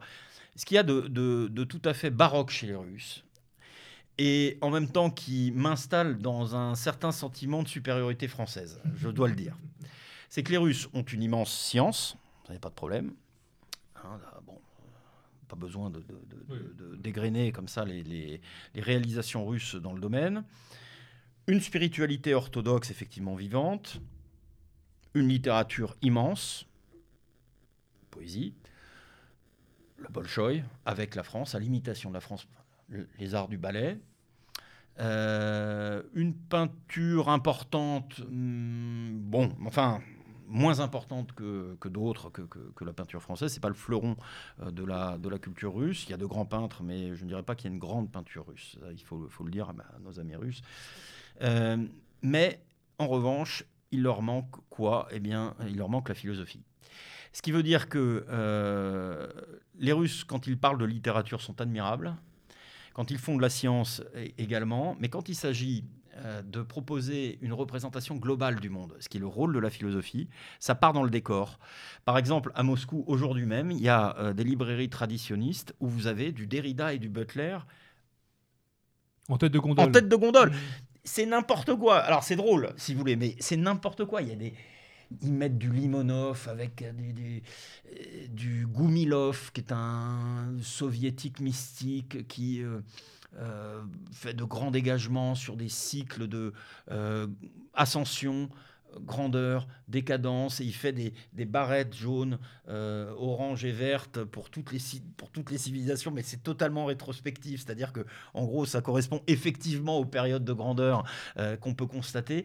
Et très souvent, quand je parle avec des Russes, on voit que dès qu'ils s'aventurent hors, c'est-à-dire dès qu'il s'agit de mettre, je dirais, en concert les grandes pratiques et les grandes disciplines humaines, c'est-à-dire science, art, euh, littérature, politique, ça, part totalement dans les corps parce qu'ils n'ont pas ce lien, si vous voulez. Ça a été d'abord le tsarisme, donc autoritarisme et orthodoxie, et puis ensuite le marxisme-léninisme, c'est-à-dire une version dévoyée de la philosophie et totalement, totalement idéologique. Donc c'est, oui, c'est ce qui m'amuse toujours avec les Russes, et c'est là que je conçois un amical sentiment de supériorité française, c'est-à-dire que nous, on sait faire ça quand même mettre en cohérence les, grands champs de la, de la, pratique humaine.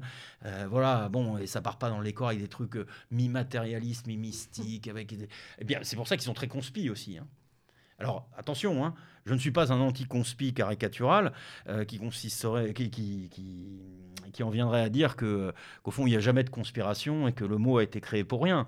bien évidemment qu'il y a des conspirations dans l'histoire, mais les Russes sont un peu ce, c'est aussi leur parano politique euh, lié aux mensonges de l'époque soviétique. Bon, non, mais c'est ça. Quand pendant 70 ans aussi, euh, on, oui, était, bien sûr. là-dedans.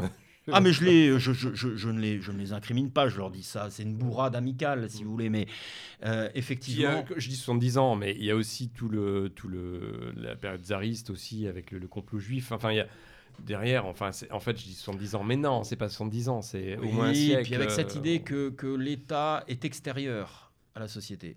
Euh, L'État euh, comme, comme prescripteur public est, soit, soit redoutable, hmm. soit mensonger. Ivan Grozny, qui est le fondateur de l'État russe.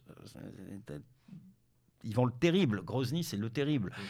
Euh, il organise donc euh, le, premier germe d'État russe organisé à travers l'Oprichin, hein, c'est-à-dire une espèce de, de, garde impériale entre euh, l'intendant, le commissaire, l'hypercommissaire de police et le guerrier. Donc, effectivement, les Russes ne peuvent pas avoir le même rapport à, l'esprit public que, que, nous, Français. Mmh. bon, mais euh, effectivement, non, ce qui est très émouvant, ce je pense que la spiritualité russe, la littérature, ils ont, ils ont la piété de la littérature. Moi, j'ai eu. Euh, alors, ça, c'est pas dans le livre. Ah, si, c'est dans le livre, d'ailleurs. Euh, j'ai eu une discussion éthylique avec un type à Saint-Pétersbourg en 2008. Euh, je comprenais pas ce qu'il me disait, mais il me parlait vaguement en français. Il me disait J'aime beaucoup Diderot, Molière, Flaubert. Diderot, Diderot Molière, Flaubert. Bon ils ont cette piété-là. Euh, pour eux, le, grand écrivain est un, est un visionnaire, est un, est un prophète d'une certaine manière. Il y a vraiment cette, euh, cet amour de la littérature qui est absolument prodigieux et, qu'on voit même ça, c'est magnifique. Bon, pour revenir un peu au sujet du bouquin, euh, chez de très belles Russes euh, qui peuvent être plus jeunes et qui sont très matérialistes aussi par certains aspects. Il faut pas. Faut pas ça, on peut pas leur en vouloir non plus. Non, non, non, non, non. Mais qui, quand il est question de littérature, quand il est question des grands noms là que je viens de citer, eh bien là, tout s'interrompt. Et elles sont, elles sont pleines de de respect, de concentration, de méditation. Peut-être pas toutes, il y a certains de vos auditeurs qui vont dire Oui, ça ferait délire. J'ai rencontré une Natacha qui ne pensait qu'au prochain séjour à Monte-Carlo. Bien sûr que ça existe. Hein, je les évoque d'ailleurs. Hein, c'est euh, ces bimbo botoxés là qui. Euh, euh, qui effectivement on ne les trouve pas qu'en Russie, entre nous soit dit. Hein, non, en revanche, tiens, allez, pour faire un, qui geste en direction des Françaises, euh, nos compatriotes femmes ne cèdent pas à l'horrible mode euh, euh, du, du, collagène ou de la silicone dans les mmh. lèvres.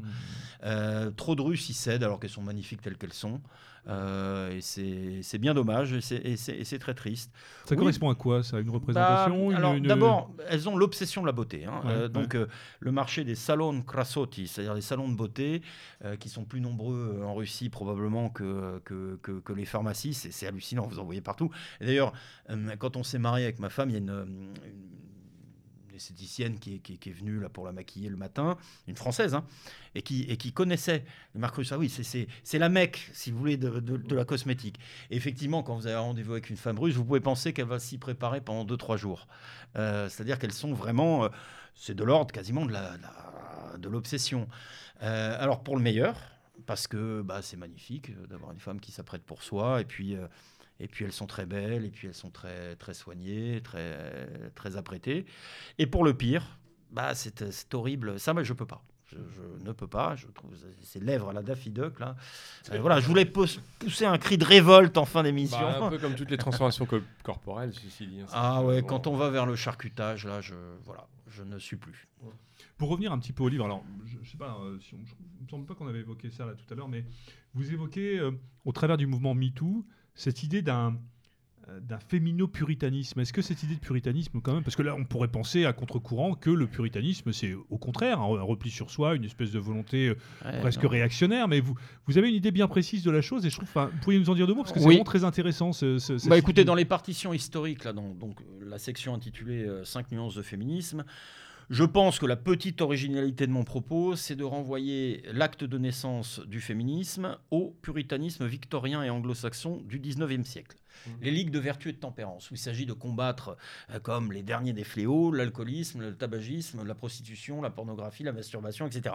Vice qui, qu'on le veuille ou non, ça c'est très protestant aussi. Exactement, exactement. Il y a aussi des catholiques suisses, allemands, bon, mais effectivement, le leader est protestant de, de ce premier féminisme il va se lier aux premières ligues des droits de l'homme ou apparentées. Et effectivement, à la fin du 19e et au début du 20e, ça va donner les suffragettes ensuite, qui sont aussi des puritaines, euh, plus républicaines d'apparence, mais en réalité, euh, voilà, voilà. Et pour moi, à travers le passage par le féminisme républicain, le féminisme socialiste, le féminisme libertaire, eh bien, le néo-féminisme puritain boucle la boucle, d'une certaine revient à l'origine. Euh, c'est-à-dire qu'il s'agit de nouveau de combattre le désir masculin dans ce qu'il peut avoir de pervers, de vicié, de violent, etc. Euh, et effectivement, on pourrait croire, on pourrait se dire, mais c'est bizarre, puisqu'elle elle, réclame comme ça la liberté sexuelle. Oui, mais c'est plus à la façon des années 70. C'est-à-dire que c'est plus, euh, on n'est plus dans l'amour libre façon communauté hippie. dans les années 70, effectivement, l'injonction c'était de jouir. Bon, et euh, un certain nombre de femmes se seraient senties gourdes euh, d'être euh, puritaines, justement, d'être prudes, et ça a dû rendre service à un certain nombre d'hommes pendant cette décennie, puisque elles se sentaient obligées. Hmm. Sauf qu'elles ont sifflé la fin de la récréation. Et là, pour le coup, je crois que ça vient d'elles. Ça vient pas uniquement comme ça de grands acteurs type Soros. C'est qu'elles, ça ne leur correspond pas anthropologiquement couché à droite à gauche, contrairement à ce que croient un certain nombre de mictos, euh, pire encore d'incel, euh, c'est pas du tout vrai. On voit bien les statistiques, d'ailleurs il y a des enquêtes comme ça déclaratives hein, sur la sexualité des Français, des Européens les femmes n'ont pas tant de partenaires que ça dans leur vie. Il y a, c'est en courbe de gauche, de gauche. Hein. c'est vrai que euh, les, hommes se vendent plus. Les hommes se vendent plus, mais je crois qu'en fait, il ne correspond pas. La, polygamie, je veux dire érotique, hein, érotique. Je ne parle pas de polygamie institutionnelle. Là, sont les béotiens euh, qui, euh, qui s'imaginent que on peut confondre une institution et une pratique. La polygamie de tendance est plutôt masculine, c'est-à-dire le donjuanisme, en tout cas la, volonté de de conquête. Bon, euh, comme disent les Italiens, euh, les hommes veulent être les premiers, euh, les femmes veulent être la dernière. Bon, je trouve ça frappé au coin du bon sens. Alors elles peuvent avoir des aventures, elles peuvent papillonner. Un certain, il y a en courbe de Gauss, en loi majoritaire, il y a d'authentiques nymphomanes. D'expérience, je sais que c'est très rare, contrairement à ce que disent certains mythos côté, pas micto, mais mytho, du côté masculin. Oui, qui prétendent que. Voilà, et puis. Euh, oui, bon, on, sait quoi faire de ça. Euh, et quel crédit accorder à euh, certaines fanfaronnades. Mais en l'occurrence, je crois que profondément, ça ne leur convenait pas, ce modèle libertaire. Parce qu'elles aiment bien un peu contrôler, quand même se contrôler elles-mêmes et puis euh, contrôler aussi la circulation du désir chez leurs hommes, euh, etc. Donc euh, cette espèce de, d'amour libre comme ça, un peu échevelé, bon, je crois qu'elles ont sifflé la fin de la récréation au début des années 80. Mais là-dessus, effectivement, le néo-puritanisme puritain, néo-féminisme pardon puritain élaboré dans les campus américains a fini par déferler On voit que ça prend un peu de temps pour arriver en France, hein, malgré tout. hein. ça prend 20 ans, globalement. Mais ça arrive. Mais ça arrive. Mhm. Et effectivement, il s'agit. Avec, avec la cohorte qui va avec, euh, LGBT, gender, Exactement. et des meilleurs. Et il s'agit de nouveau euh, de faire porter le poids du péché originel à Adam plutôt qu'à Ève et euh, d'incriminer l'homme non pas pour ses accidents éventuels, mais pour sa substance. Euh, Et accessoirement, si Adam est blanc, euh, Ah, voilà, c'est encore mieux. il faut qu'il soit blanc. Mhm. Parce que ça, c'est un autre point. Oui, elles se prennent les pieds dans le tapis antiraciste. Quand Adam n'est pas blanc, il est extra-européen, il jouit d'une immunité euh, et d'une extraterritorialité totale. Et ça, c'est ce qui a valu, euh, d'ailleurs, euh, aux pauvres victimes des agressions sexuelles du Nouvel An à Cologne en 2016, eh bien, de n'être pas défendues par ces pseudo-féministes qui, euh, finalement, euh, trouvent plus grave un mot grivois euh, prononcé par euh, quelques PPDA euh, que euh, des agressions bien physiques, bien réelles, perpétrées par des extra-européens, euh, africains, afghans, euh, Mhm. arabes ou Que sais-je. que sais-je. Donc, effectivement, oui, oui, non, mais ça, c'est la mauvaise foi euh, caractérisée de ces. euh, Là encore, à Lyon, tiens, pour euh, actualiser, à la Guillotière, quartier euh, bien connu de Lyon. Petit remplacé, disons, euh, il y a un certain nombre de femmes qui se plaignent des agressions verbales, euh, etc. Et puis il y a un collectif de féministes qui est dans une rue juste derrière, je vois très bien où, ça se situe, qui a dit oui, non, non, on le sent pas, etc. Bon, eh bien écoutez, moi je dis euh, aux femmes victimes de harcèlement réel et de violences réelles qu'elles sont très mal défendues par les néo-féministes, hein, qui en réalité suivent une toute autre course, leur haine, leur misandrie, pour être un peu hein, leur haine de l'homme blanc occidental, hétérosexuel, etc. Euh, et encore une fois, c'est pas parce qu'il y a des inégalités et qu'on s'en indigne qu'on est condamné à devenir communiste. Ce n'est pas parce qu'on est esprit de liberté, épris de liberté qu'on est condamné à devenir un ultra libéral réganien. Et bien de la même manière, c'est pas parce qu'on refuse les violences faites aux femmes on les, on les condamne. Et moi, c'est mon cas. hein. Euh, je suis étranger à toute misogynie, moi. Mais je, mais je veux qu'on arrête de m'emmerder, justement. Euh, moi, je me suis jamais rendu coupable d'une moindre ma- main aux fesses. Allez, peut-être, allez, euh, un mot grivois ici ou là, euh, un chat je- interminable qui, qui, qui se termine de façon peut-être peut-être un peu brutale parce que j'en ai marre. C'est tout. Ouais. Et je ne vois pas pourquoi on m'emmerde moi. Euh, euh, qui euh, me suis toujours comporté à peu près. Moi et d'autres. Euh, Non, mon, mais au- mon au- coiffeur Harry Batsamanis, Ouais, là, mais- mais Au-delà du coup de gueule, enfin, je veux dire, Ouais. euh, qu'on peut, voilà, votre livre, c'est quand même une déclaration d'amour à, à- à la Ah oui. féminine, quoi. Oui, oui, oui, oui, et pas Et uniquement à ce qui relève de, de, de l'ordre naturel, de la relation, euh, on va dire naturelle entre l'homme et la femme. Mais moi, j'aime les femmes dans leur ordre, j'aime les femmes, euh, leur grâce, euh, euh, leur, euh, leur tact. euh, euh, une femme en train de lire, il n'y a, pas un spectacle plus sublime, une femme intelligente euh, qui, et dans cette qui relation, ressent les harmoniques. euh, Et dans cette relation, et votre livre le, le- le- le- le retranscrit parfaitement, ce qui fait, en fait, on peut parler d'harmonie entre le rôle de la femme et de l'homme dans un équilibre parfait, et que là, aujourd'hui, on est en train de battre en brèche et de tout déstructurer, bah oui. de tout salir. Et alors, la question, un peu pour terminer cette émission, c'est de se dire, vous faites ce constat, vous nous proposez un contre-modèle, comment est-ce qu'on peut justement être optimiste par rapport à ça? Parce qu'au niveau de l'optimisme, c'est quand même bien entamé, je veux dire. Euh, quand vous voyez ce qui se passe aujourd'hui en France, mais pas seulement, en Allemagne ou Ah autre, oui, en Angleterre. En Angleterre. est-ce que le mal n'est pas déjà fait? Scandinavie. Oui, Eh la ben, écoutez- Scandinavie, je pense, était à la pointe aussi. D'ailleurs, Oui, euh, la souvent pointe, la hein. Suède, tous ces Oh, pays-là. c'est effroyable, c'est- effroyable. Je suis né au Danemark. Le hasard de la vie euh, m'a fait naître au Danemark. Alors les Danois sont un peu les méridionaux de la Scandinavie. On voit d'ailleurs qu'ils ont des, ré- des- des réflexes identitaires plus prononcés que leurs euh, cousins norvégiens et suédois. Euh, mais effectivement, moi j'ai vu ça, oui, dès les années 90. euh, il y, a, euh, il y a effectivement une, une- une répression, si j'ose dire, de l'évolution masculine. Euh, dans, euh, euh, dans sa forfanterie un peu amusante, dans son affirmation. Bon. Bon, écoutez, en termes d'optimisme, alors le problème, c'est qu'il y a trois temps principaux. hein. Il y a le temps historique, sur lequel nous n'avons des prises qu'indirectes. hein. Les hommes ne savent pas l'histoire qu'ils font. Bon, où on peut prendre la ruse de la raison de Hegel. Enfin, là, on est pris quand même dans un ensemble euh, qui euh, est déterminé par des facteurs qui ont au moins 50 ou 60 ans et qu'il est difficile de, euh, bouleverser et de, de, contrarier, si j'ose dire. Il y a le temps politique, plus court, Moi, je crois que toute victoire politique, que ce soit dans les urnes ou même métapolitique, serait de bon augure. Et puis il y a le temps des mœurs qui se situe un peu entre les deux, euh, à mes yeux. Euh, ni aussi euh, long et inaccessible que le temps historique pur, ni aussi rapide que le temps politique. Bah écoutez, moi je crois que pour faire régner la disgrâce, on a besoin de moins de temps que pour rétablir la grâce. Donc de ce point de vue-là, je ne serais pas totalement optimiste. En revanche, ce qu'on voit, c'est que dans une culture proche de la nôtre et dans des cultures proches de la nôtre, russe et slave, c'est-à-dire qu'on n'est pas des années-lumière. Moi, là, c'est pas Paris-Bangkok euh, aller contre le féminisme. aller simple contre le féminisme, d'ailleurs, ce serait, ce serait totalement absurde. Euh, c'est-à-dire des cultures européennes, on voit bien qu'un même système juridique, disais-je tout à l'heure, n'entraîne pas les mêmes conséquences dans les mœurs. Bon, c'est déjà un motif d'espoir. C'est-à-dire qu'il peut y avoir une résistance.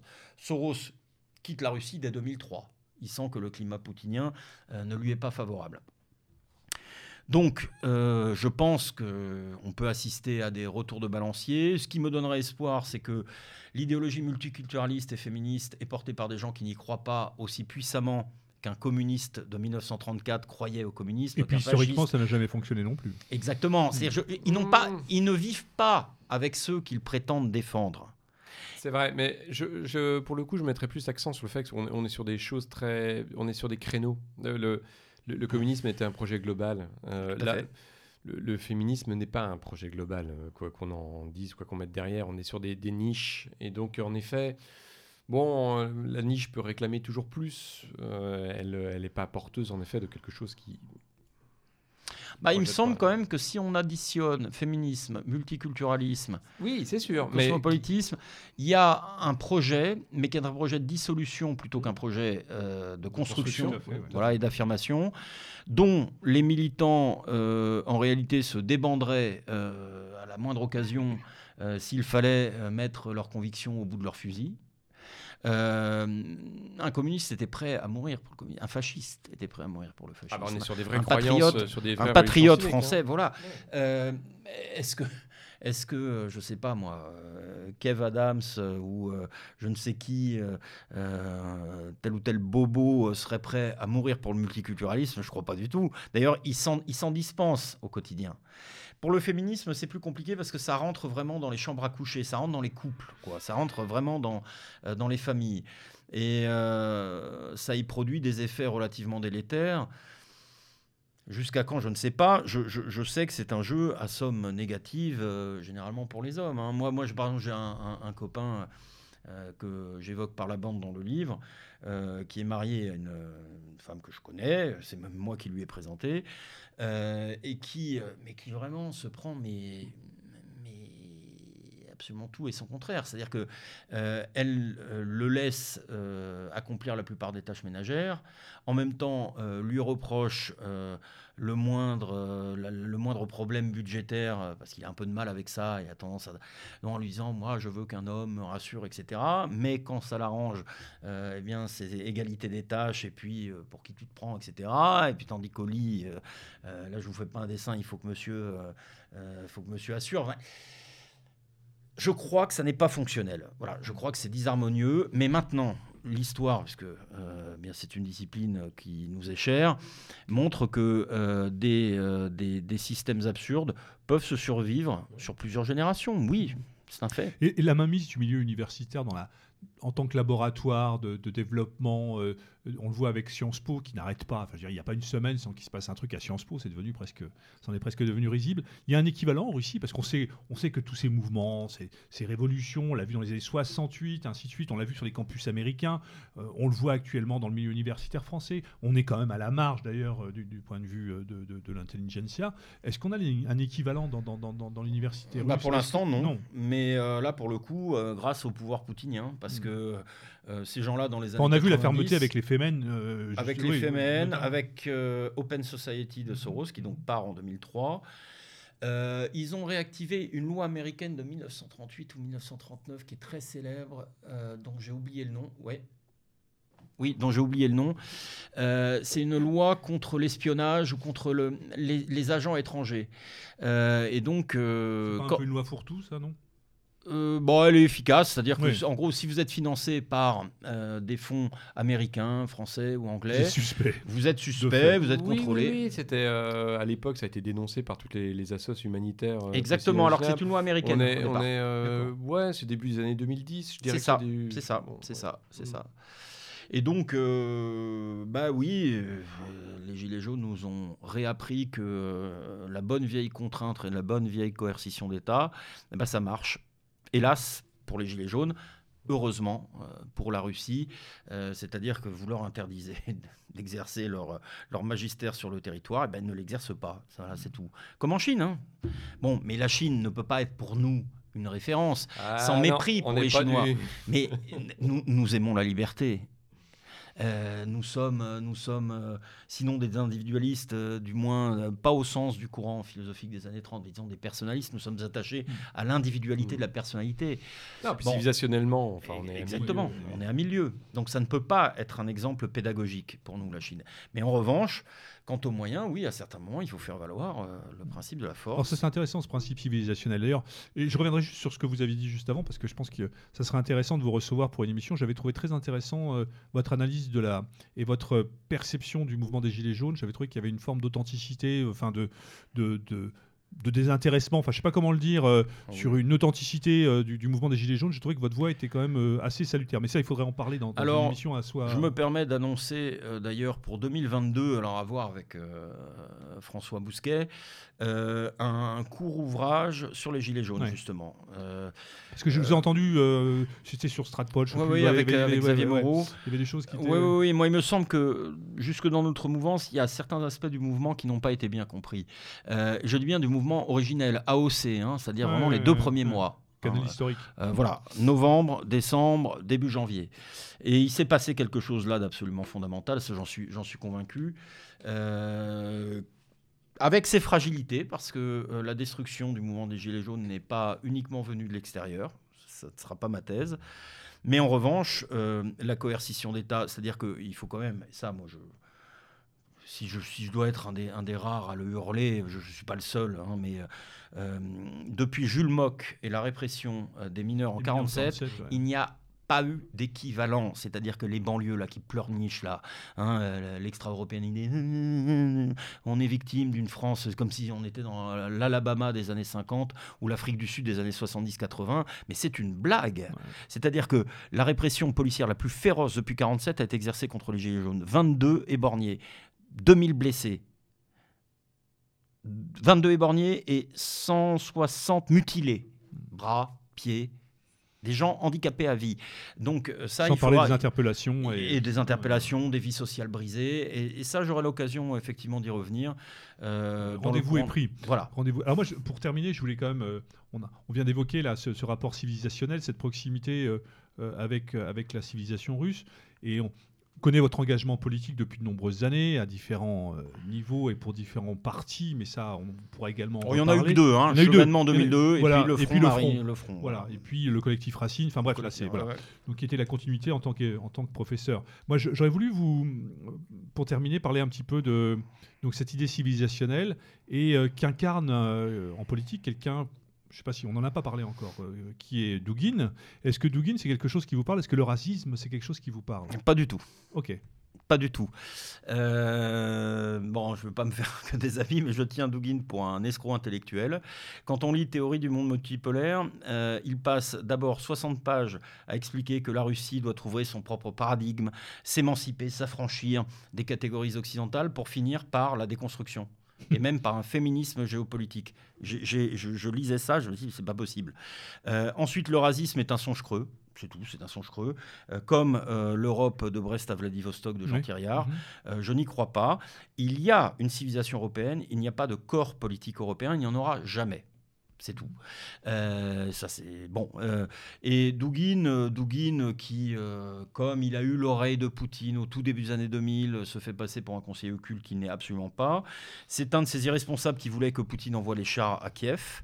Le racisme est une inexistence. L'empreinte mongole, tous les historiens sérieux désormais de la Russie savent qu'elle est nulle. On parle du despotisme. Ivan Grozny, Ivan le Terrible que j'évoquais tout à l'heure, qui aurait été inspiré par les Mongols, je suis pas convaincu. Je veux dire, il y a d'autres formes de, de- de- de despotisme. euh, Très qui- clairement. mais voilà. Mais bon, Euh, il n'y a aucune empreinte positive euh, du euh, joug mongol. Les Mongols d'ailleurs ne se comportaient pas comme des colonisateurs, puisqu'on a fait une parenthèse tout à l'heure. C'est-à-dire que c'était un peu à l'anglaise. Ils, ils se tenaient dans leur canard. En gros, tu payes l'impôt ou on te massacre. Bon, voilà. Bah, c'est compliqué. une- Non, mais pour ça, il faut, euh, il faut- les, les- les- les auditeurs qui peuvent, euh, qui sont intéressés peuvent lire le, le livre de euh, comment il s'appelle? Euh, Zut, euh, l'histoire, une brève histoire des empires de d'un Du- historien de Nanterre euh, qui s'appelle Marquez, euh, Gabriel Marquez. Je ne sais plus quand le- son nom m'échappe. Je suis Ouais, désolé. Là, je, Euh, je où il pas. revient justement sur, euh, sur la différence euh, d'approche en termes d'empire euh, de, de Gengis Khan et des autres, je veux dire, euh, qui, qui est justement une, une haine de la civilisation. Mais complète, ce sont des nomades. fé- féroces. Oui, oui, nomades. mais euh, il y a- d'autres nomades qui ont pu se mouler, qui ont pu se, se- se fondre en fait, prendre, vous voyez, se, se mettre dans un empire et, et en prendre en fait. Les Mongols, pas. Les, les- les on, Mongols peut penser, on peut penser que les, les, les, les Goths, les Visigoths ont opéré cette. euh, Oui, tout à hein. fait. Les Mongols, Mm. pas. Non, les non. Mongols, en fait, ont très largement, en effet, euh, détruit euh, ce qui, ce qui d'une façon ou d'une autre, aurait pu être conquis. Voilà. Alors qu'ils l'ont conquis, certes, mais, Ouais, ouais. mais avec, en effet... Mais c'est ce qui fait d'ailleurs que le principe russe ou la, la- la- le peuple russe le, bon, persiste et se reconstitue patiemment deux siècles durant pour ressurgir à la fin du 15e. Euh, non, non, non, non. Le racisme est, est- Non, est je, vraiment. je parle de racisme parce que dans nos milieux, enfin, bon, c'est pas notre tasse de thé, soyons clairs. Vous l'avez euh, effectivement évoqué en début d'émission. Effectivement, on n'est pas spécialement poutinolate sur Méridien Zéro, loin s'en faut. Mais euh, dans nos milieux, il y a quand même effectivement cette prégnance d'Alexandre Douguin et puis cette, cette idée de racisme un peu comme un- une solution un peu mythique, une solution un peu de facilité dans un espace euh, Non, civilisationnel qui irait effectivement. Bon, bon, je pense que nous, notre, vision, oui. a- notre vision est différente. Civilisationnel, oui. Politique, non. Mhm. Euh, c'est- vraiment la distinction à laquelle je tiens. C'est-à-dire que euh, euh, qu'il y ait... bon, moi j'ai très envie de, de- de visiter Vladivostok. Je n'y suis pas encore allé. On est à l'extrême orient du continent européen ou hyperboréen, si on veut employer cette catégorie. C'est une ville très dynamique, à majorité blanche, européenne. Et donc, je suis certain que je me sentirais euh, plus, euh, plus chez moi en tant qu'Européen, parce que je me sens européen, euh, que euh, dans le Japon euh, quasi frontalier, à quelques, quelques encablures, à quelques coudées d'ailleurs, pour être plus précis, puisqu'on passe par la mer, quelques respects que j'ai pour le Japon et quelques admirations que j'ai pour cette civilisation. Donc il y a une civilisation européenne, c'est indéniable, et, et nous en participons, mais elle tient au génie de ces nations. Et vous savez, on a l'exemple grec. hein. Quand les Grecs euh, ont euh, conçu comme ça des euh, rêves d'unité hellénique, c'est qu'ils avaient déjà perdu. Et les Grecs n'ont jamais été aussi puissants que quand ils se sont opposés, alors que cette opposition ne prenne plus de forme guerrière. C'est quelque chose qu'on peut saluer, à la limite, entre Européens. Euh, sachant que ça ne doit rien à l'Union européenne, hein, ça doit tout au contexte historique global. Oui, parce que c'est un argument à la mort-moi hein, de, euh, Ouais. des européistes.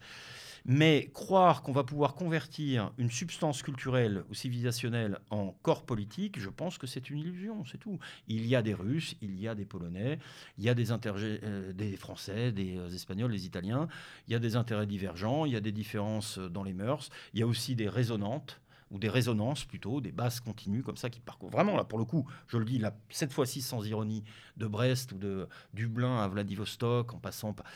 Bien évidemment, il y a une civilisation européenne et, euh, et- et- et je, la porte, euh, je la porte au cœur. Mais euh, croire qu'on va pouvoir convertir cette civilisation euh, en corps politique et que, au fond, rien ne se résoudra que, qu'au moment où on aura unifié le continent européen, vous savez, ça a été tenté, hein, ça n'a jamais duré longtemps. Ouais, hein. non, on est d'accord. Euh, bon, il y a eu Charles Quint, et avant il y a eu Hohenstaufen, il y a eu... euh, Enfin, la- la vision bien, va, va bien au-delà de ça, parce qu'on y intègre aussi des gens qui, culturellement, euh, En plus. religieusement. Ce qui est euh, absurde. voilà, ce qui- Mais ils en veulent pas. Mais enfin, ils en veulent pas. Enfin bon, je, je voulais avoir votre avis, bon, en- voilà, en- voilà, enfin voilà. connaisseur Je- de la Russie. C'était important de pouvoir euh, évoquer ça. On a, on a parlé essentiellement du livre, bien évidemment. On a, on a aussi profité de votre présence pour, pour, pour, pour, pour un peu élargir la chose, parce que, parce que, parce que ben, on était aussi un peu gourmand euh, à- de vous avoir à ce micro. Je rappellerai euh, votre passionnant ouvrage, euh, Paris-Moscou, aller simple contre le féminisme, Yannick Jaffray. Je rappellerai que... euh, euh, Enfin, voilà. je- je- Aux éditions La Nouvelle aux Librairie. éditions de la Nouvelle Librairie. Et, et, simplement aussi dire que votre ouvrage, enfin, il y a une plume, il y a une écriture. Euh, et je fais pas dans, la, dans, dans, dans- dans- dans le tirage de pompe là ce soir. Euh, moi, été vraiment euh, emporté. Voilà, c'est c'est fluide. Je sais pas comment. Enfin voilà, il y a des livres comme Ah, ça merci. qui sont super agréables à lire. Le vôtre, c'est vraiment le cas. Il y a une plume, il y a vraiment un talent. Donc, il est mis au service d'une cause, avec aussi le côté pamphlétaire. Comme vous le disiez, il y a la forme, mais il y a aussi le fond. La forme, c'est aussi une, une drôlerie, une manière de traiter les choses. Euh, voilà, Yannick Jaffray, euh, aux éditions de la Nouvelle Librairie. Merci en tout cas d'avoir euh, répondu Eh ben, euh, merci à vous. euh, positivement à notre invitation sur Méridien Zéro. C'était vraiment un grand plaisir. Merci pour cette émission. Un grand plaisir pour moi. Jean-Louis. Euh, oui, juste, oui, merci, euh, merci Yannick. Euh, c'est Gabriel Martinez Gros. voilà, Ah, qui, est, euh, d'accord. qui est prof à Nanterre. Et, Je ne l'ai pas lu. ouais. Voilà, c'est c'est, euh, au point, point seuil, hein, sur une, une brève histoire des empires, où il revient sur, euh, sur justement une, une histoire comparative entre le- l'Empire romain, les différents empires chinois, euh, l'Empire arabo-musulman, et euh, justement en comparant avec, euh, avec d'autres expériences historiques. Voilà. Je- Je, précise également ouais. que le livre est disponible donc sur Internet aux éditions de la Nouvelle Librairie. oui, pour celui de, pour celui de Yannick, tout voilà. à fait. Tout à fait, et que c'est nouvelle-librairie.com. Et nous ne pouvons que saluer et, et- et remercier, comment dirais-je, la, la qualité des éditions euh, et la diversité des ouvrages qui sont, euh, qui sont disponibles. Et il y a un, un boulot qui est fait. on Et c'est pas parti on- pour s'arrêter. oui, ouais. c'est pas par- et heureusement parce que ça fait énormément de bien. Euh, on l'a- on l'avait déjà signalé, on avait évoqué la chose avec François lorsqu'il était venu et, et on est quand même euh, très heureux de pouvoir euh, euh, évoquer euh, toutes ces éditions. Voilà, merci encore Yannick. Je Eh ben, rappelle merci donc, à vous. Paris-Moscou, les simple contre le féminisme, aux éditions de la Nouvelle Librairie. Et comme il est coutume de dire, à l'abordage, Et pas de quartier. allez, salut à tous. Salut.